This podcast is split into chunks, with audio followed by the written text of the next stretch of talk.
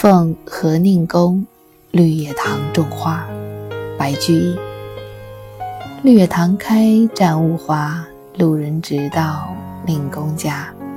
令公桃李满天下，何用堂前各种花？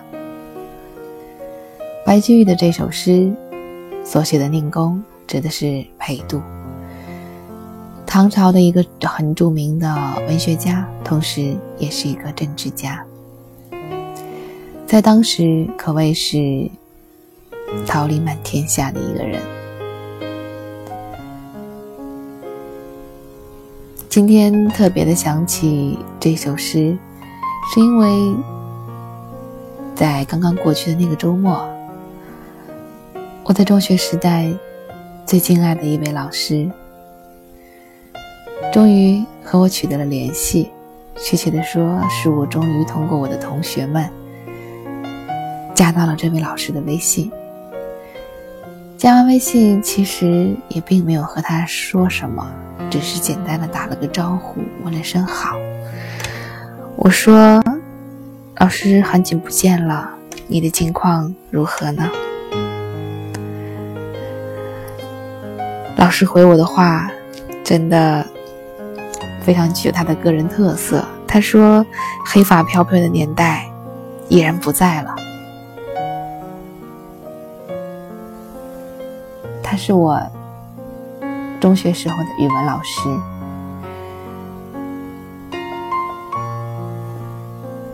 当年在读书的时候，他正是三十出头、风华正茂的年纪。现在将近二十年过去了，想必依然有了白发。而这样的语词，真的太符合我对他的印象。他是一个似乎对于人情世故也好，对于学问知到极致就要去做官这样的事情，并没有那么大的兴趣。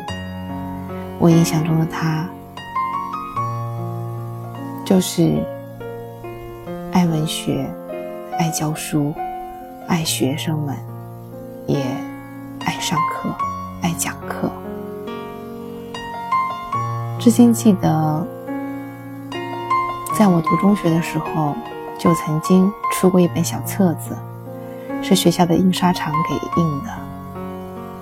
那本小册子，就是这位语文老师帮我做的。时隔二十年，我已经找不到我当年出过的这本书，也是我。今生到目前为止出的唯一的一本书，我也不记得那本所谓的书当中写了哪些文章。我记得的是，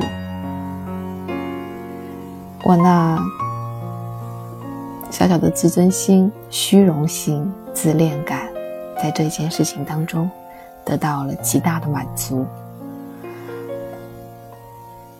我也曾经在成年以后回看过自己当年的文章，那些被老师大加表扬的文章，我想，大约是老师他能够有那个能力，以一个中学生的标准去看待我，而我当我成年以后再去看那些文章的时候，真的只能看到为赋新词强说愁，真的，对于。以这样的文字竟然能出书，感到羞愧。但是当我想起这些往事，仍然充满了欢喜，更充满了感激。我还记得，在我初三亦或是高一的那一年，我自己用手写了一本小册子，还给它起了个名字，叫做《凡平集》。凡是王字边的那个凡，美玉的意思。平就是皱眉的那个平。这是当时的一本作文本，同学们都简简单单的拿个本子写作文就罢了，而我给他起了个名字，叫《凡平集》，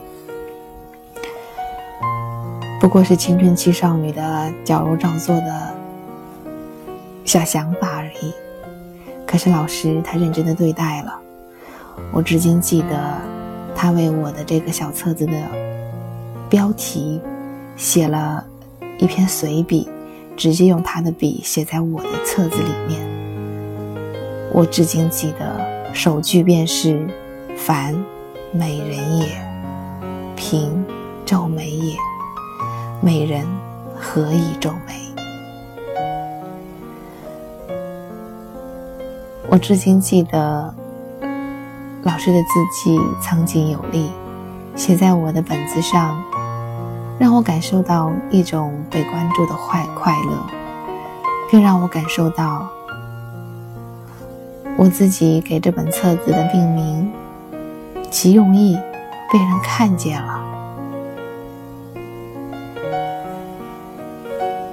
其实，在好几年以前，刚刚有微信的时候。我就会想，我什么时候可以去加到老师的微信呢？我真的实在太想跟他取得联系。虽然联系上了以后，我也不知道我要做什么，我要说什么。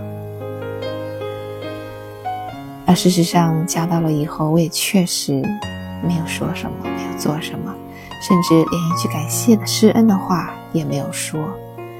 但是，能够看到他的照片在微信的头像上。